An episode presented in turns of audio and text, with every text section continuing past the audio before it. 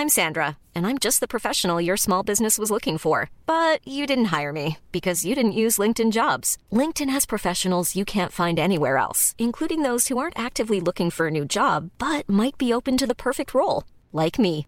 In a given month, over 70% of LinkedIn users don't visit other leading job sites. So if you're not looking on LinkedIn, you'll miss out on great candidates like Sandra. Start hiring professionals like a professional. Post your free job on linkedin.com/people today. Mom deserves the best, and there's no better place to shop for Mother's Day than Whole Foods Market. They're your destination for unbeatable savings, from premium gifts to show-stopping flowers and irresistible desserts. Start by saving 33% with Prime on all body care and candles. Then get a 15-stem bunch of tulips for just $9.99 each with Prime. Round out Mom's menu with festive rosé, irresistible berry chantilly cake, and more special treats. Come celebrate Mother's Day at Whole Foods Market.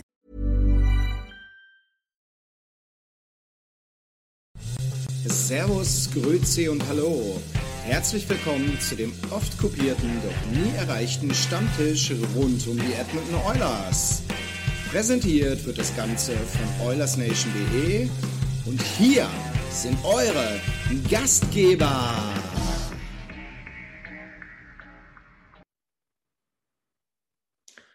Servus an alle da draußen. Es ist mal wieder Montag. Zeit für Stammtisch. Ähm, ich begrüße gleich mal meine Mitstreiter heute.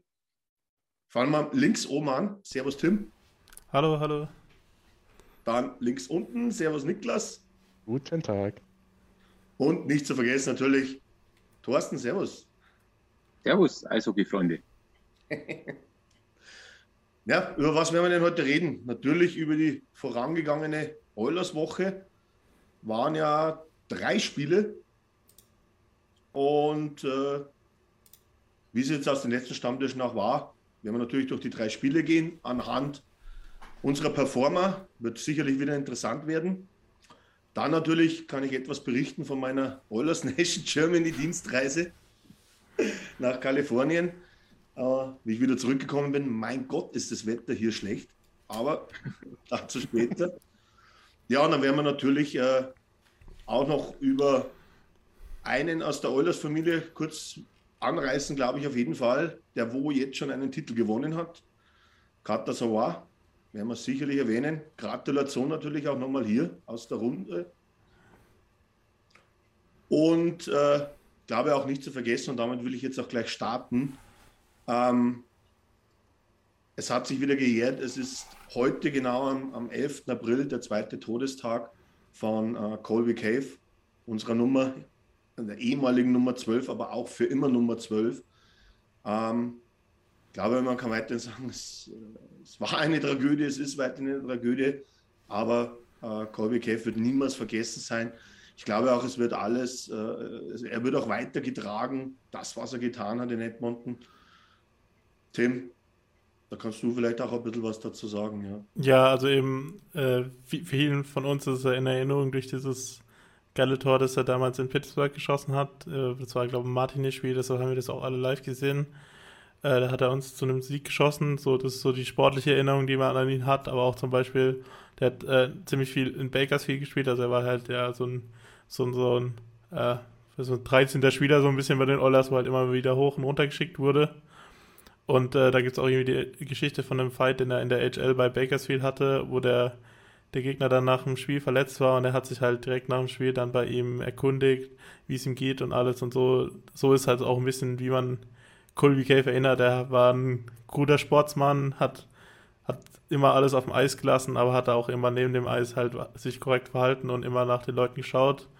Und äh, das ist auch genau das, was halt seine Witwe Emily Cave seit zwei Jahren jetzt schon weiterträgt und auch eben die Oilers mit der Community Foundation, die da so einen extra Platz für Colby Cave haben, wo es äh, sozusagen um Förderung für Kinder geht beim Eishockeysport. Äh, da wird sozusagen die Erinnerung und die Werte von Colby werden da auf jeden Fall weitergetragen.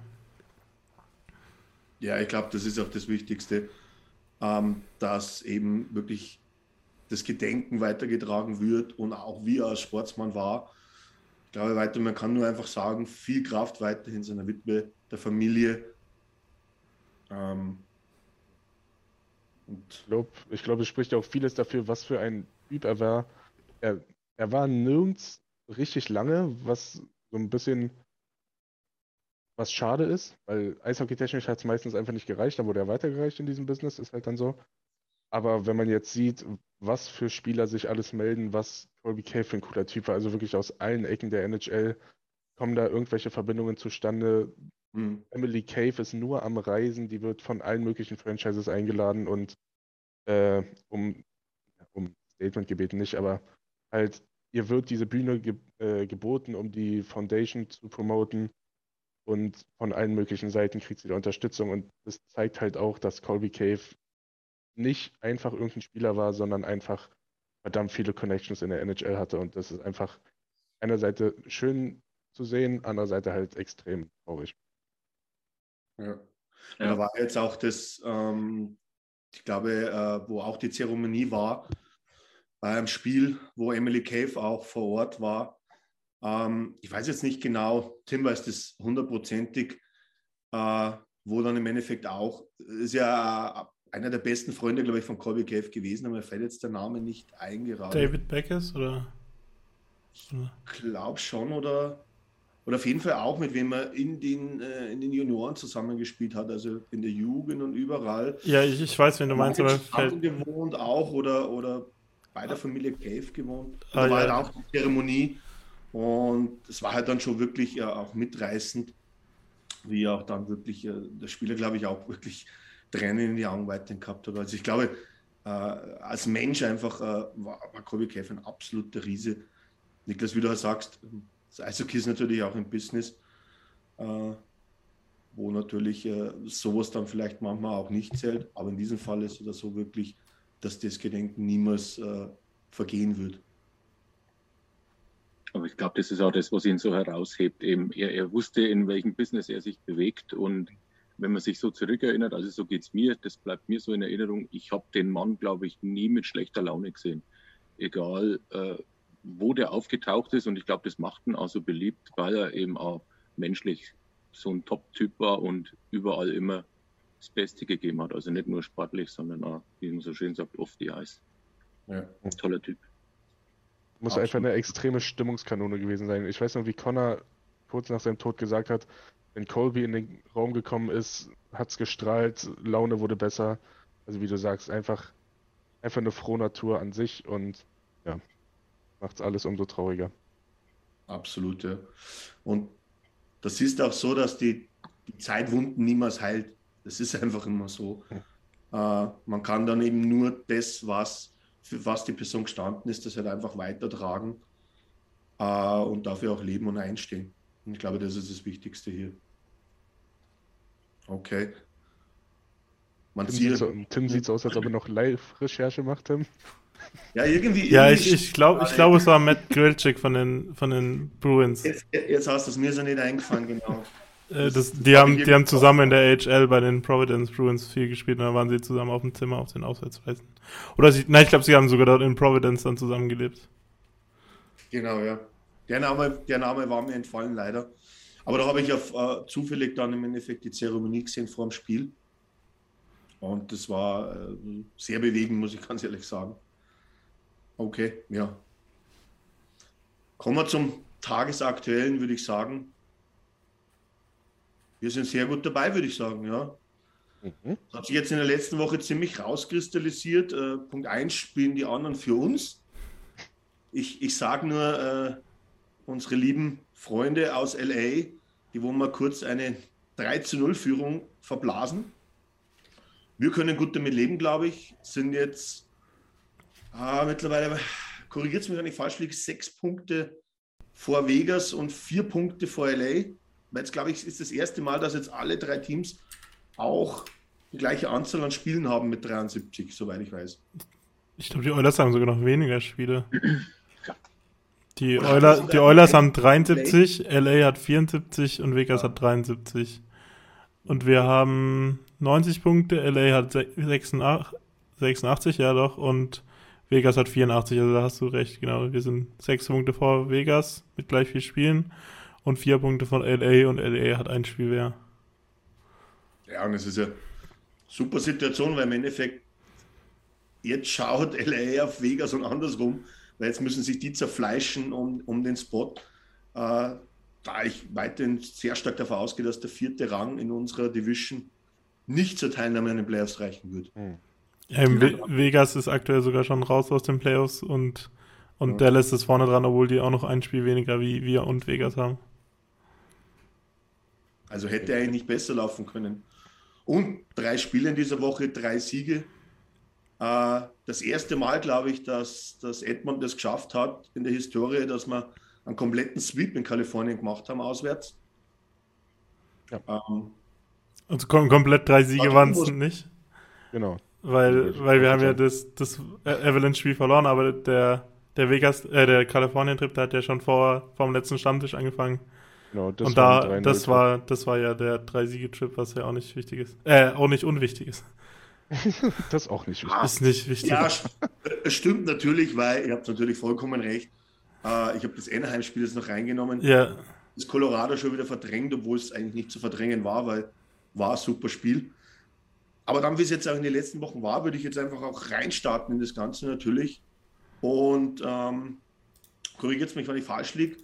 Es ist jetzt immer so abgelaufen, dass wir im Endeffekt gleich eigentlich in die Performer reinstarten und dann natürlich über die Performer auch ins Spiel kommen, oder? Genau. So ist es. Dann fange ich einfach mal mit, äh, diesmal fange ich rechts unten an von mir aus, weil das, das kommt gerade so schön und bringt Thorsten ins Spiel. Ähm, ich würde einfach mal starten mit den Hot-Performern, oder? Ja, Hot Performer, ja. Also ich habe hab eigentlich drei auf der Liste stehen, aber einigen wir uns mal auf einen. Man muss sich ja immer mit euch ein bisschen einen Ersatz ausdenken. Ähm, für mich war der Hot Performer im ersten Spiel noch nicht so, also jetzt von den letzten drei gesehen, aber dann die letzten beiden eindeutig Warren Vogele. Der, ich war jetzt die ganzen letzten Wochen immer am Zweifeln, kommt er noch, zündet er noch, war das der richtige Trade? Er hat schon immer stabil gespielt, aber, aber hat jetzt auch nie so einen Ausreißer nach oben gehabt, macht viele Sachen richtig, hat viel Pech gehabt vor dem Tor, aber mhm. viele kleine Spiele gut gemacht und jetzt endlich einmal zwei Tore, glaube ich, gemacht, die letzten beiden Spiele und auch noch wichtige Tore. Hm. Und ich glaube, das hat man auch gemerkt, dem ist eine kleine Last von den Schultern gefahren. Und ich glaube, ich glaube, er kommt jetzt mit der ganzen Mannschaft so richtig ins Rollen. Die, die Reihen finden sich jetzt, wir werden stabil und er trägt gut dazu bei und ich gönne es ihm total. Also, und ich glaube, wir werden noch mehr von dem Mann sehen.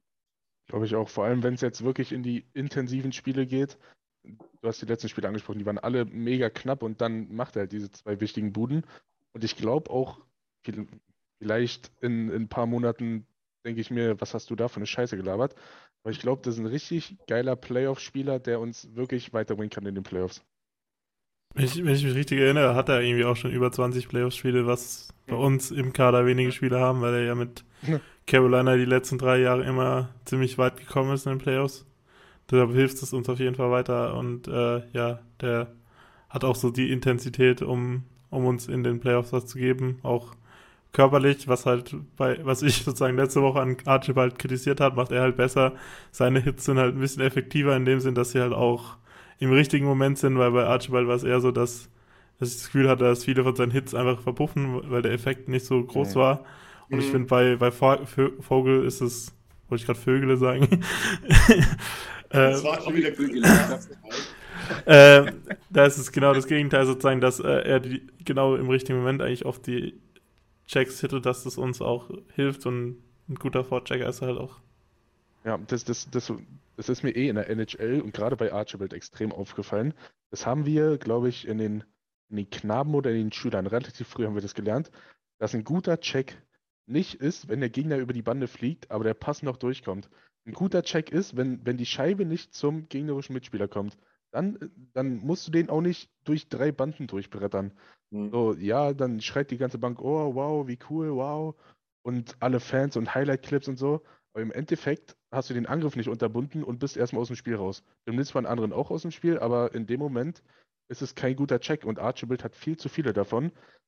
Ist, ich weiß nicht, in welchem Spiel es war, aber vor ein, zwei Wochen ist so auch ein Tor entstanden, dass er da einfach mit 300 km/h in den Gegner rein ist, der Pass ja. trotzdem gespielt werden konnte und dann der Puck im Tor war. Und Vogel, ich, ich habe jetzt seine Checks nicht analysiert oder so, Aber bei dem hat es einfach Hand und Fuß, wie der vorcheckt. Also der, der rennt nicht einfach nur Kopf runter nach vorne, sondern der, der positioniert seinen Schläger so, dass er den Pass dann ein bisschen unterbindet oder zumindest nimmt einen Anlauf, dass er eine Passoption schon wegnimmt. Also was, was Vorchecking angeht, meistens bitte drauf gucken, was mit dem Puck danach passiert und nicht, wie weit der Gegner fliegt.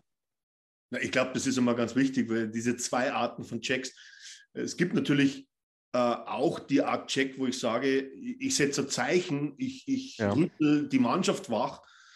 Ähm, da ist jetzt immer, glaube ich, im ersten Moment nicht so wichtig, äh, was dann passiert danach, sondern einfach mal, dass man das Zeichen setzt. Aber wie du richtig gesagt hast, äh, der richtige Check ist einfach schon, dass ich auch den Spieler rausnehme, dass ich die Scheibe in dem Moment unkontrollierbar mache. Weil im Endeffekt nach dem Check ist sofort die Situation, wo einer nachrückt und vielleicht dann im Endeffekt die Scheibeneroberung hat. Potenziell dann noch im, im, im gegnerischen Drittel. Und ähm, das macht er, glaube ich, richtig gut. Und im Speziellen auf die Playoffs gesehen, er ist, er ist also der Grinder-Typ. Er ist wirklich ein Typ, ähm, und das hat er diese Saison schon gezeigt, egal in welcher Reihe das du ihn spielen lässt, egal auf welcher Position das du ihn spielen lässt. Er geht aufs Eis und reißt es ab, was in diesem Moment für ihn möglich ist. Und genau, ich sage jetzt mal, neben den Superstars, wo wir haben, die dann am Schluss die, die Mannschaft tragen müssen und die Spiele entscheiden müssen, sind es genau die Spieler, weil wann der Rest genau das erfüllt, was er tun soll, naja, dann werden wir wahrscheinlich auch Erfolg haben. Dann würde ich jetzt äh, einfach mal das, das Zepter weiterreichen an Niklas. Ähm, außer es hätte noch jemand äh, zu, zu Warren Vogel noch was nee, einbringen. Ich, Aber wir sind uns da ziemlich einig. Ich habe tatsächlich zwei verschiedene Kategorien von Hot, äh, Hot Performern. Einen, also einen ganz klaren der Liga und einen der Oilers oder ein, ein Aspekt der Oilers weil wir jetzt gerade bei den Spielen sind, fange ich mal mit den Oilers an. Nee, ich, ich fange zuerst mit dem anderen an, damit wir danach weiter bei den Oilers bleiben können. Was, also, ich, man kann von ihm halten, was man will. Und man kann von den Toronto Maple Leafs halten, was man will. Aber was Austin Matthews da gerade abreißt, das ist wirklich nicht von dieser Welt. Und das muss man einfach mal erwähnen, dass, dass, dass sein Bart scheiße aussieht. Dass der neben dem Eis die unmöglichsten Sachen hat, die es gibt dass er bei den Leafs spielt, die nicht unbedingt so cool sind. Aber was der, also 50 Tore in den letzten 50 Spielen, ich habe vorhin einen, einen, Tweet gesehen von Christian, der ist irgendwie bei einem Punkt 8 Dreier Pace Tor äh, pro Spiel. Und wenn er so weitermacht, hat er in 10 Jahren Götzky. Dann ist er 35. Und also, wie gesagt, und da vielleicht die, die Kerbe zu schlagen in Richtung Leon. Leon hat 50, 51 Tore. So, ich, ich will ihm nicht ans Bein pissen. Aber bei, bei RAN, das hat auch einer gefragt, ähm, was, bei RAN haben sie gesagt, dass es eine vermeintlich schlechtere Woche von Leon war, weil er halt den Anschluss an. Woche. Rabenschwarz sogar, okay. Was der Hammer ist. Mit, mit, mit zwei ja. Siegen und einem Overtime-Loss kann man schon von einer äh, Rahmenschwarz noch reden. Nee, aber er hat halt den Anschluss an Matthews verloren, weil, also, ja, ich will auch, dass Leon diesen Titel gewinnt. Aber dann gucke ich halt nachts, macht Austin Matthews da ein Hattrick, da zwei Buden. Also, wenn du dann nicht mithalten kannst, dann ja, fair enough. Solange wir unsere Spiele gewinnen, das wird Leon dann im Endeffekt auch scheißegal sein. Und die Fanbase von Toronto, ist ja wirklich immer nervig und schnell on the top und so. Aber da können sie sich wirklich mal freuen, das, das gebe ich auch gerne zu. Und jeder, der das versucht runterzureden oder so, der ist einfach nur ein Hater.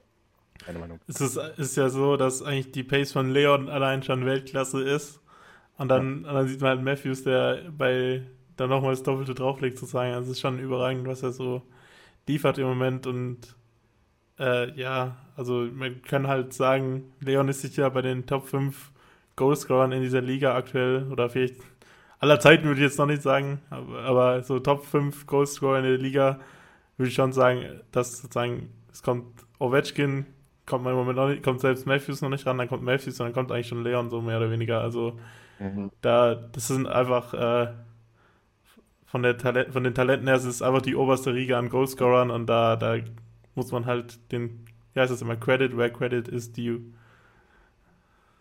Man muss sich das dann mal vorstellen, wenn Ovechkin dann, sage ich mal, die Hürde als erster reißen würde von Gretzky und dann, naja, es waren jetzt viele, viele Jahre dazwischen und dann kommen nur ein paar Jahre dazwischen und dann wird sein Rekord wieder pulverisiert. Ähm, ist auch eine Ansage. Aber, aber, aber das wird, das wird aber trotzdem geil. 58 ist Matthews jetzt, oder? Kann das sein? Wo das letzte Mal geguckt habe, war bei 56, aber ich glaube, es hat er schon wieder getroffen. Kann gut sein. Ja, Chris, Christian, Christian schreibt doch gerade in den Chat: 99 Tore in 119 Spielen seit Anfang der letzten Saison. Ja, der hat, so, ja, dann, der hat ja letztes Jahr 50 Tore auch gemacht in der, in der kurzen Saison. Ja, davon träumen wirklich 95, also 95 Prozent der Liga träumt davon, 99 Punkte in 119 Spielen zu machen. der macht 99 Tore. Also das ist ja, also das ist ja komplett geisteskrank. Und scheißegal, wie viele Empty-Netter oder Powerplay-Tore dabei sind. Es, es ist scheißegal. Es waren eh wahrscheinlich bloß 45 Empty Net. also er hat 58 Tore, wie Alex gesagt hat. Ja! Nein. Na, aber ich glaube, da, da, da sind wir uns einig in der Runde und, und ich denke, so offen und so lieben wir auch den Sport, dass man trotz alledem außerhalb den Oilers schon einmal äh, Leistung anerkennen kann. Speziell, wenn es so sowas ist. Also ich, ich, ich denke, es wäre wirklich blind, wenn man das dann äh, äh nur aus der Fanbrille sieht und sagt, ich, ich mag einfach Toronto nicht, dadurch mag ich Matthews nicht, was bei mir wirklich stimmt. Aber trotzdem ist er ein sehr guter Eishockeyspieler und ein super Sniper. ja, Niklas. Also ich schließe mich, ich schließe mich dem Alex 100% an. Aber ja, es muss man anerkennen, er ist wirklich ein, ein Top-Spieler. Ja, Aber das absolut. reicht jetzt mit dem Lob. Ja, das war jetzt auch schon zu viel. Das hat jetzt fast zwei Minuten eingenommen. E ekelhaft. Ja, ja ekelhaft. Ich, ich, muss ganz ehrlich sagen, ich fühle mich schon richtig schmutzig jetzt gerade, aber. aber okay. Aber wir, wir können da gleich einen draufsetzen, äh, äh, Niklas, und du schießt dann gleich weiter mit dem Hot Performer in der Oilers-Welt, oder? Ja, das sind tatsächlich zwei Hot Performer und das sind unsere Goalies. Mann, sind die heiß gelaufen. Sorry, Tim. Mann, sind die heiß gelaufen. Das war ja, also erst Mike Smith mit diesem überragenden Pass in Overtime. Also da, da, ist wieder Edmonton auf einmal wieder, oh, Mike Smith 100 Jahre verlängern für 97,5 Millionen. Also. aber, aber was eigentlich cool war an dem Tor, ähm, wie es da zustande kam, weil im ersten Moment, wie die Situation noch war im, im Angriff von San Jose, denke ich mal noch, was macht eigentlich Connor jetzt? Und nimmt absichtlich den Weg nicht zurück mhm. und wartet. Und ich denke mir, naja, wenn San Jose jetzt triffst, dann bist du der Idiot eigentlich. Und dann kommt er genau so, wie er es wahrscheinlich irgendwie gedacht hat, weil normalerweise äh, lässt du eigentlich keinen 3 gegen 2 Angriff mehr oder weniger zu und lässt deinen Mann eigentlich vor dir fahren, weil du, du stellst dich ja irgendwie vor den Mann. Er hat sich absichtlich hinter dem Mann fallen lassen. Das sind die Big Brain Plays. high, high Risk, High Reward. Genau, oder ja. einfach die Plays, wo er sich denkt, ja, wenn es nicht klappt, ja, fuck it, ich bin Conor McDavid. die können ja gar nichts. Die können ja gar nichts. Das ist natürlich möglich, ja. Absolut richtig. Aber das war dann schon genial. Also mhm. äh, die Scheibe einfach dann schön, wie man immer so sagt, den Pass in den freien Raum und dann war er weg. So schnell geht's. Und ja, du machst dann im Endeffekt aus dem Spiel wo ich ganz ehrlich sage, das glaube ich war, wir sollten jetzt nicht darüber reden, dass es eine gute Leistung war. Ich glaube, wir haben eins unserer absolut schlechteren Spiele auch in der, in der Woodcroft-Ära in San Jose abgeliefert. Aber da muss man halt einfach irgendwie sagen, eben Mike Smith, der hat uns im Spiel gehalten, weil irgendwie, es war dann ja irgendwie aussagekräftig an dem, an dem Abend äh, oder in der Nacht da, äh, dass wir dann ein Short-Handed Goal machen dass wir den Ausgleich kriegen, weil sonst hätten wir wahrscheinlich eh nie getroffen. Ja, das, ja. Das, wie, wie gesagt, das war wirklich so ein Spiel, wo einfach wirklich nichts ging, aber dann irgendwie die, dieses Tic-Tac-Toe in, in Unterzahl, dann, was, was ja auch nicht wirklich geplant aussah. Also der, der Puck ist da, was weiß ich, wie oft rumgehüpft und dann halt das Ding in Overtime.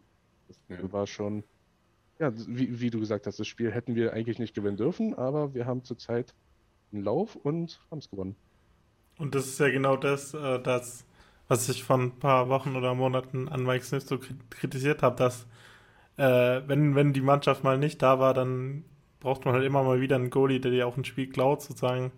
Und das war halt lange nicht in der Lage, das zu machen. Und jetzt ist halt wieder in der richtigen Form, um das auch hinzukriegen und äh, eben uns auch mal ein Spiel zu gewinnen, weil er halt einfach der bessere Goalie war an dem Tag. Und äh, ja, ich habe auch bei den großen Brüdern von Oilers Nation habe ich einen Podcast gehört und da hat Tyler Remchuk auch richtig gesagt, sozusagen, äh, man muss sozusagen, wenn man jemanden kritisiert, muss man auch zugeben können, wenn sie mal gut gespielt haben. Und das muss ich jetzt an der Stelle für Mike Smith eben auch machen.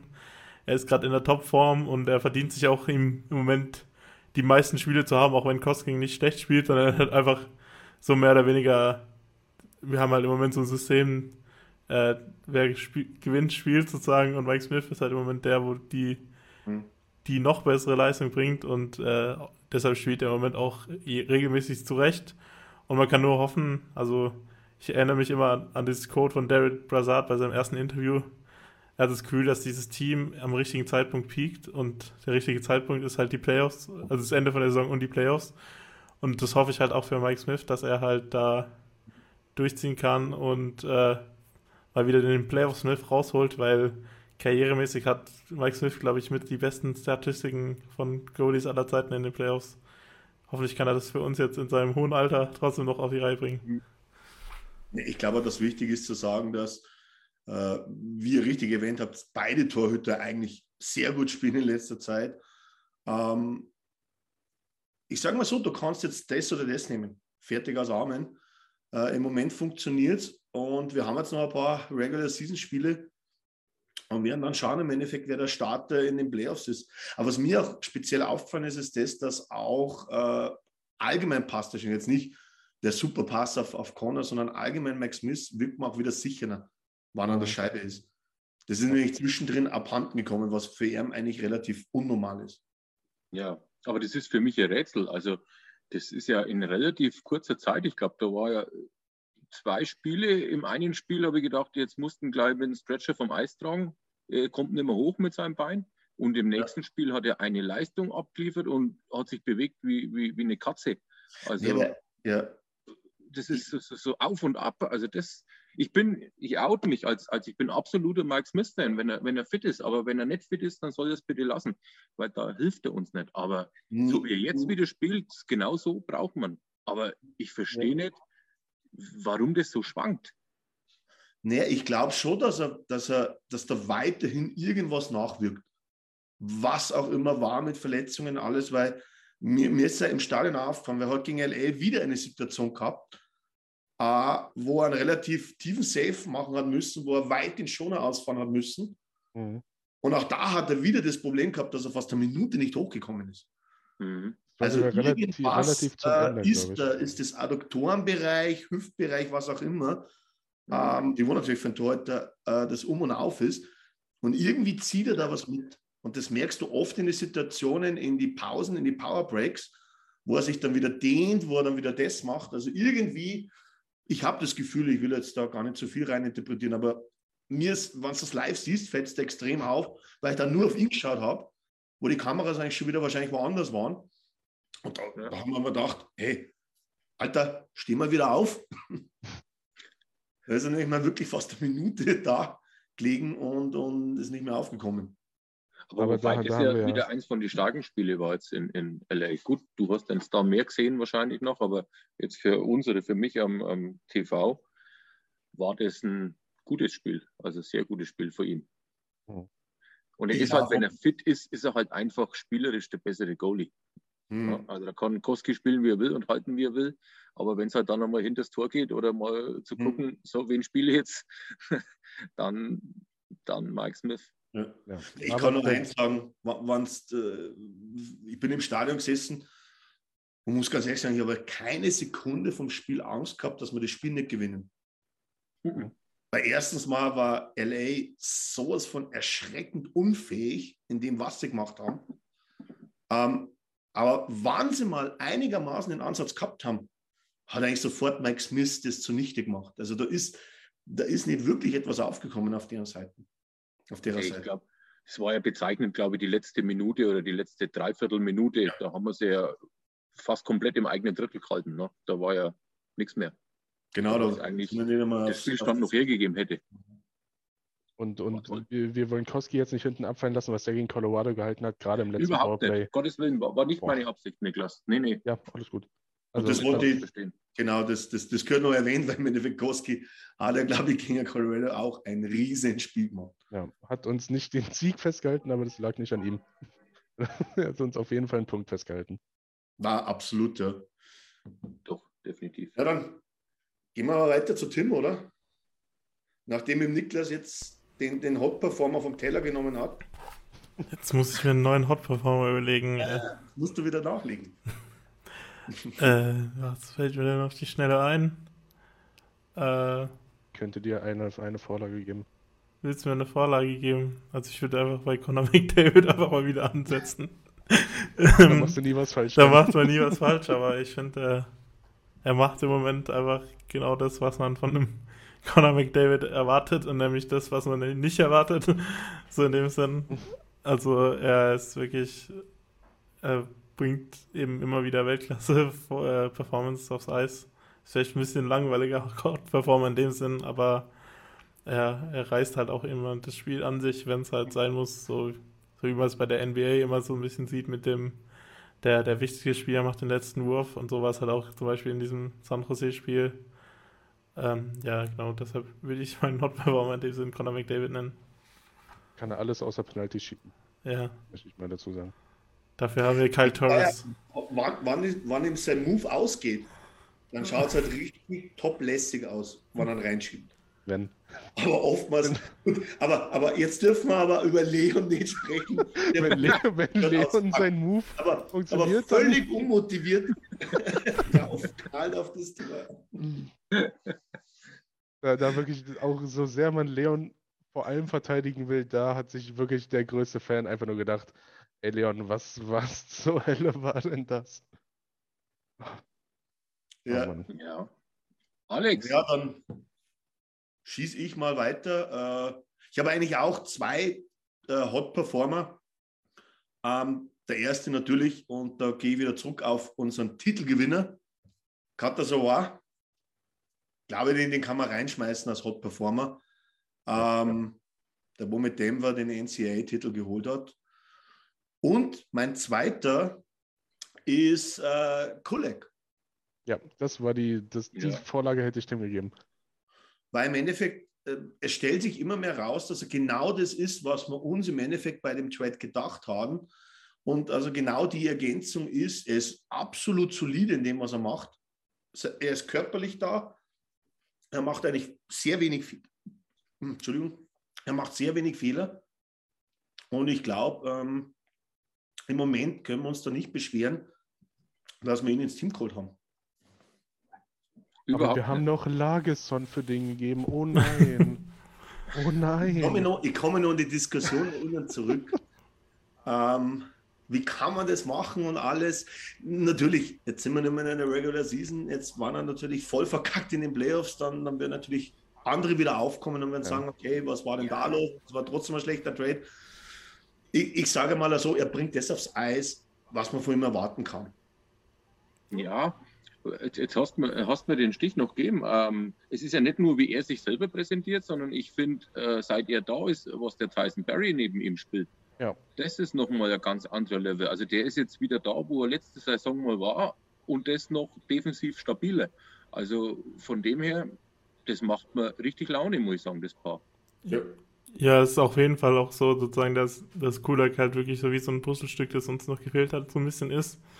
In dem Sinn, dass er halt sozusagen äh, so ein bisschen mehr Balance in unsere Defense reingebracht hat und man kann ja sieht jetzt auch dran sozusagen, dass äh, die, die Eiszeiten von den Pairings ja ziemlich ausgeglichen sind. Also ich, so wie ich es gesehen habe, spielt sozusagen das Duncan Keith Bouchard Pairing ungefähr gleich viel wie das Barry Cooler Pairing. Da haben wir, glaube ich, auch letzte Woche schon drüber diskutiert, was so das dritte Pairing ist, aber an sich gibt es halt kein drittes Pairing, sondern weil wir halt sechs Verteidiger haben, denen man allen gut Eiszeit geben kann, ist es kein Problem, sozusagen die, die Zeiten so gut so auszubalancieren, was halt auch in den Playoffs dann wieder wichtig ist, dass man dann frische Füße haben kann am Ende vom Spiel. Gerade wenn es mal irgendwie in die, ja.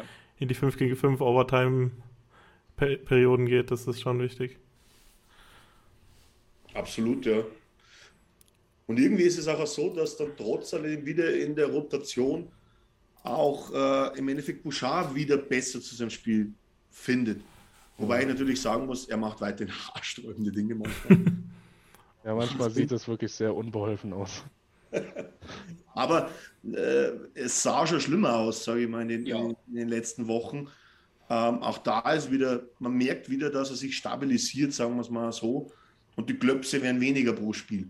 Und du, und du hast ja, du hast ja eigentlich seine beste Performance mehr oder weniger gesehen, das Drei-Punkte-Spiel gegen LA. Da hat er ja richtig aufgedreht. Ja. Da war er eigentlich, sage ich mal, ähm, mein Hauptperformer war jetzt Kolleg, weil er halt einfach, sage ich mal, von der Art und Weise für mich der stärkste war jetzt über die Spiele gesehen ähm, äh, an seinem Leistungsniveau. Aber äh, gegen LA, da gebe ich dir recht, Bouchard hat da wirklich ein, ein, sehr gutes Spiel gemacht und auch wirklich auch keinen Fehler reingehauen. Ich glaube, es hilft ihm dann halt einfach auch, wenn er diese offensiven Erfolge hat, dann hilft es ihm auch so ein bisschen mit, mit, den, mit dem Selbstvertrauen in den defensiven Situationen, wo er halt, also so wie es bei mir rüberkommt, ist dann oft in vielen Situationen, wo er den Fehler macht, ist er halt, weil er halt schon zwei Ecken zu weit denkt und dann halt einfach das Richtige machen will, hat er halt, dass er einfach den einfachen Pass spielt und dann halt den Fehler gar nicht erst aufkommen lässt. Und wahrscheinlich hilft es ihm, wenn er eine gute offensive Performance hat, dass er dann in den Situationen auch besser reagiert. Absolut. Bin ich, bin ich voll bei dir. Und ja, man muss weiterhin immer sagen, man schreibt einmal sein Alter an die Tafel und schaut es mal an. Und er wird trotzdem unsere Zukunft sein. Egal, was jetzt jeder denkt, egal, ob Fehler passieren, weil es ist normal, dass die Fehler passieren. Aber er wird unsere Zukunft sein, weil, sagen wir uns ganz ehrlich, er ist der stärkste Offensivverteidiger, den wir haben. Ist der talentierteste Verteidiger, den wir haben. Also vielleicht nach Daniel Nurse. Daniel Nurse ist noch talentierter, aber ist halt auch schon in einer anderen Stufe von seiner Karriere. Also da kommt nicht mehr so viel mehr, aber im. Äh, Tim, sag das nicht. Bitte sag, dass da noch was kommt. der kommt schon noch was, aber halt so, der ist ja schon so auf so einem konstanten Level. Und bei Bouchard ist halt sozusagen das Entwicklungslevel noch größer. Und Christian hat es gerade auch noch richtig im Chat geschrieben. Ich habe das mit Christian unter der Woche mal irgendwie diskutiert. Hätten wir eigentlich auch aufnehmen müssen. Äh, ich bin immer noch der Meinung, dass es halt einfach ein Fehler war, Bouchard letztes Jahr nicht spielen zu lassen. Also wenn dann in Bakersfield oder bei den Oilers, aber es war einfach ein Fehler, ihn nicht spielen zu lassen. Weil äh, man sieht es jetzt an Moritz Seider, es, es kann kaum schaden, einen 20-Jährigen aufs Eis zu werfen, so mehr oder weniger. Oder es kann schon schaden, aber wenn, wenn man so einen Spieler hat wie Seider, und ich glaube, dass Bouchard letztes Jahr an einem ähnlichen Punkt in seiner Entwicklung war, wie Seider jetzt ist, äh, dass es einfach nur hilft, wenn man den in der NHL aufs Eis stellt. Und ich glaube, dass er halt ein Jahr mehr oder weniger nur trainiert hat, hat ihm schon ordentlich geschadet in seiner Entwicklung. Und ich kann mir sehr gut vorstellen, dass er halt an einer anderen Stelle in seiner Karriere wäre, wenn er nicht sozusagen so ein, im College nennt man eine Redshirt, die ja, wo man halt kaum kompetitiv gespielt hat, äh, dann wäre er halt an einer anderen Stelle in seiner Karriere. Gerade wenn du dir nochmal vor Augen hältst, was letztes Jahr teilweise für Spiele waren und was dafür, also was da sonst für Verteidiger rumgerannt sind. Ja, ja stimmt. Und schon ein bisschen. ja. Wo man jetzt natürlich, wir werden sicherlich nachträglich kein Höllerspieler schlecht reden, aber ich habe das jetzt mit Legacy in Verbindung wiederum kurz mit dem, mit dem äh, Kolleg Trade reingeworfen. Ja, ich, ich glaube eben, das mit den Trades ist halt immer so, so, so eine Perspektivsache. Also es, es ging ja auch schon rum, äh, warum sollte man Proberg vertraden, der wird doch mal richtig groß. Aber das Ding ist halt, wenn du in den Playoffs gewinnen willst, brauchst du einen Spieler, der jetzt schon gut ist und nicht einen, der mal noch gut wird. So. Und deshalb ist oft in so einem Trade, wo du nicht wirklich viel abgibst, also der Second Round Pick ist in dem Sinne wahrscheinlich schon viel, aber halt auch wert, weil wir halt eine Verstärkung haben und du gibst jetzt nicht irgendwie Unmengen an deiner Zukunft ab, aber du gibst halt einen Could Be für einen Ist oder für einen Spieler, der mal was sein könnte, geben wir halt einen Spieler ab, der, der wir wissen, was er ist und was er uns bringen kann. Absolut. Und da hat auch gerade, weil ich jetzt das gerade lese, Michael Graf was eingeschmissen, eingeworfen. Entschuldigung. eingeschmissen hat er vielleicht auch was. schon. Äh, äh, dass natürlich eher Nurse äh, absolut kritischer sieht als Bouchard. Ja klar, ist es so, allein schon, äh, dass Nurse äh, eigentlich schon der Leader sein muss, der Bouchard hoffentlich noch wird. Und ja, ich gebe der Michael schon recht. Ähm, Nurse macht einfach defensiv sehr viele Fehler in letzter Zeit. Er hat ein sehr schlampiges Spiel trotzdem. Ähm, er macht es natürlich immer wieder wett, auch mit guten Aktionen, aber wenn man sich die Kleinigkeiten ansieht, dann verliert er schon immer wieder den Überblick und ich sage jetzt mal im Moment, dass er bei allen Verteidigern, er steht im Moment so bei, sag ich mal, 75 Prozent. Das ist sicherlich nicht der Nörs, äh, den wo in die Playoffs brauchen werden. Ich, ich weiß nicht, ich, ich, bin da irgendwie ein bisschen anderer Meinung. Ich bin eher der Meinung, dass er halt so ein bisschen äh, so weggegangen ist von diesem High-Event-Spiel. Also er war ja immer sozusagen viel, viel vorne, viel hinten. Und ich glaube, er, er versucht einfach so ein bisschen konstanter, ins, vor allem in seiner Defensivleistung zu werden. Ich glaube, er wird nie einen ein Weltklasse-Defense-Verteidiger werden, so, äh, sondern er wird schon immer ein Offense-First-Verteidiger sein, weil er halt einfach, das ist halt einfach seine Spielweise. Also ist ja auch immer mit dabei, sozusagen beim Rush ist er eigentlich fast immer mit dabei, aber das macht ihn auch gefährlich dann immer. Erster. Immer erster, genau, immer als erster ganz vorne. ähm, aber, das ist ja das Schlimme, weil er ist dann weiter vorne wie Connor. ja. Ich fand es ich fand's auch einmal komisch, wo, wo Vogel dann äh, auf, an der blauen Linie spielen musste, weil er so weit vorne war. Das ist geil. Ähm, aber ja, also ich glaube, er versucht es ja gerade in der Defensive, macht er immer noch Fehler, aber ich glaube, er versucht halt einfach so die, die unspektakulären Sachen richtig zu machen und so halt ein bisschen konstanter zu werden. Aber seine Fehler hat er halt immer noch nicht komplett abgestellt, obwohl ich halt glaube, er ist auf, auf einem guten Weg und seine seine Zahlen sagen das eigentlich auch, dass er halt sich defensiv nochmal verstärkt hat seit letztem Jahr und eigentlich die Aufgabe macht, die wir für ihn brauchen. Und, und, ja. und es gab eine Woche, da lief es richtig übel mit Sisi zusammen, da haben wir auch die Spiele, glaube ich, auch verloren. Aber ich finde, mittlerweile gefällt mir das eigentlich ganz gut, wie die das halt so zusammen machen. Und er kann da halt auch der puckdominante Spieler sein und das hilft ihm dann auch wieder. Ja, ich glaube, die Eingewöhnungsphase brauchst du auch immer. Aber ich, ich, ich habe es auch deswegen erwähnt, weil natürlich, und das wissen wir alle auch in Edmonton, die Fanbase, nächstes Jahr werden die 9,25 Millionen schlagen. Und ich weiß natürlich sofort, wer schnell in die Kritik gerät in der Fanbase, wann er nicht 100% performt. Weil natürlich, da wird er immer an dem, an dem wird sich immer aufgehängt. Ich hoffe mal nicht, dass es so ist, aber äh, ich bin mir ziemlich sicher, dass nur das, äh, das sind einige Prozent noch offen, äh, die wo er da noch jetzt reinwerfen kann. Und ich glaube, dass das wo er auch wird. Und wie gesagt, ich gebe euch allen recht, weil ich glaube, man, man sollte nicht Nurse mit dem Nurse der letzten Saison vergleichen. Das war einmal eine Saison mit so vielen Toren und alles. Äh, das ist nicht wirklich Nurse. Da ist halt mal irgendwie alles aufgegangen. Und heuer hat er auch das mal wieder drin, dass man wieder im Endeffekt einfach das mehr als er mit der Entfernung nicht trifft, wenn er auf dem Pier steht. Das kommt dann immer wieder zu. Aber natürlich, alles, alles hot, hot, hot. So, dann kommen wir mal auf die andere Seite. Äh, machen wir es genau andersrum? Nein, wir fangen wieder mit Thorsten an, sonst ist er so lange jetzt aus dem Spiel raus. Thorsten trinkt sich schon vor Langeweile. Ja. Ja, ich überlege schon, ich überleg schon echt den ganzen Tag. Cold Performer, mir fällt so richtig keiner ein. Also es ist, es ist von den Oilers raus, ja, wenn dann, wenn dann Kane, aber der macht für mich mehr richtig als falsch. Also das ist auch kein richtiger Cold Performer. Er, er macht halt manchmal die Strafe zur falschen Zeit, aber, aber es ist kein Cold Performer ich habe heute noch was auf Twitter äh, äh, gelesen. Ja, auch ich, alter Herr, lesen mal manchmal Tweets. ähm, da ging es wieder mal drum, muss ich leider sagen. Also, also wenn, das ist ein bisschen jetzt nicht direkt beim Spiel, aber wir haben ja unsere beiden Play-by-Play-Kommentatoren im Wechsel, den Jack Michaels und den, den Harna Jayan Singh, ähm, indischstämmig.